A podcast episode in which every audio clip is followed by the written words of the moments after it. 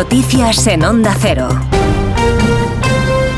Buenas noches. La Guardia Civil ha detenido a Coldo García, el que fue asesor del exministro socialista José Luis Ábalos, y a otras 19 personas por una supuesta trama de compra de mascarillas a cambio de comisiones durante la pandemia. El presidente del Zamora Club de Fútbol, Víctor de Aldama, sería su supuesto socio y ambos forman parte de los cinco detenidos que pasan hoy a disposición judicial de la Audiencia Nacional. Le han preguntado por este asunto a José Luis Ábalos, que dice desconocer los hechos. No tengo ni idea, o sea, es que me he enterado ahora, ¿no? Me he quedado estupefacto con esto. Pero lo que es, no tengo más información que lo que he leído, y lo que he leído es que encima dice que es secreto. Ojalá me pueda informar y espero tener información, ¿no? Porque duelen estas cosas, claro. Todo se hizo bien a través de los mecanismos legales, algo que siempre me preocupe. Las supuestas mordidas se habrían producido en contratos de material sanitario que iba destinado a los ministerios de Transportes e Interior y a comunidades autónomas como Baleares y Canarias. El caso afecta a una veintena de personas por delitos de organización criminal, tráfico de influencias y cohecho por al menos 50 millones de euros relativos a la adjudicación de diferentes contratos.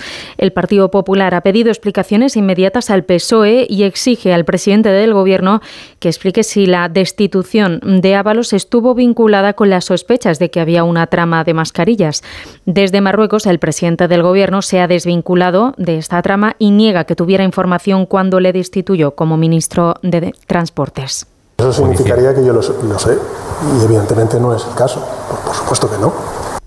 Tras ser recibido por Mohamed VI en el Palacio Real de Rabat este miércoles, Pedro Sánchez ha dicho que las relaciones entre ambos países pasan por su mejor momento en décadas. De la reunión no ha salido, sin embargo, una fecha concreta para la apertura de las aduanas de Ceuta y Melilla, aunque dicen tienen la confianza del presidente del Gobierno en que pueda producirse pronto.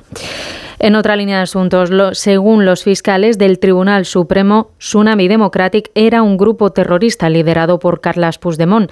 Han trasladado esta conclusión a la teniente fiscal, que será la que finalmente decida si el Ministerio Público apoya o no que se investigue al expresidente catalán.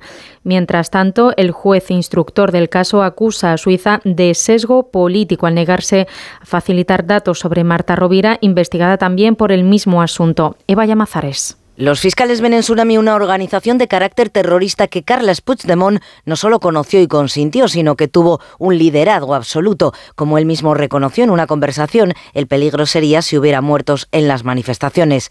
Pudo retirar su apoyo carismático y evitar las consecuencias, pero animó a que siguieran las acciones violentas. El objetivo de todas las acciones era subvertir el orden constitucional y alterar la paz pública, y este es el elemento común que une el resto de delitos de la causa por lo que ven claro el terrorismo. 11 de 15 fiscales del Supremo creen que hay indicios suficientes en este momento para que el alto tribunal asuma la causa de Tsunami e investigue a Puigdemont por sus directrices, su apoyo público y privado y su patrocinio ético e intelectual, un informe que respalda totalmente la tesis del juez Manuel García Castellón.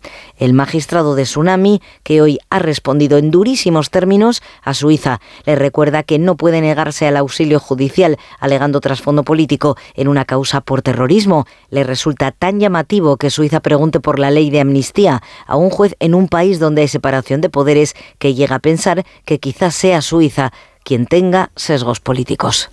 En Madrid, miles de agricultores y cerca de 500 tractores han tomado las calles del centro de la capital, pasando por la Puerta de Alcalá y manifestándose después frente al Ministerio de Agricultura por la precariedad en el campo. La de este miércoles ha sido una protesta que los convocantes Unión de Uniones han calificado de histórica. Diríamos que al final la cosa ha salido bastante mejor de lo que pensábamos nosotros, ¿no? Porque todos los impedimentos que ha habido han servido para que se vuelvan en contra de quien lo ha hecho, ¿verdad? Y en la actualidad deportiva en fútbol, el Barça ha empatado este miércoles en el estadio Diego Armando Maradona ante el Nápoles 1 a 1 en la ida de los, de los octavos de final de la Liga de Campeones. Además, el Oporto ha ganado 1-0 al Arsenal. Eso ha sido todo por ahora. Más información a las 3, a las 2 en Canarias. Síguenos por internet en ondacero.es.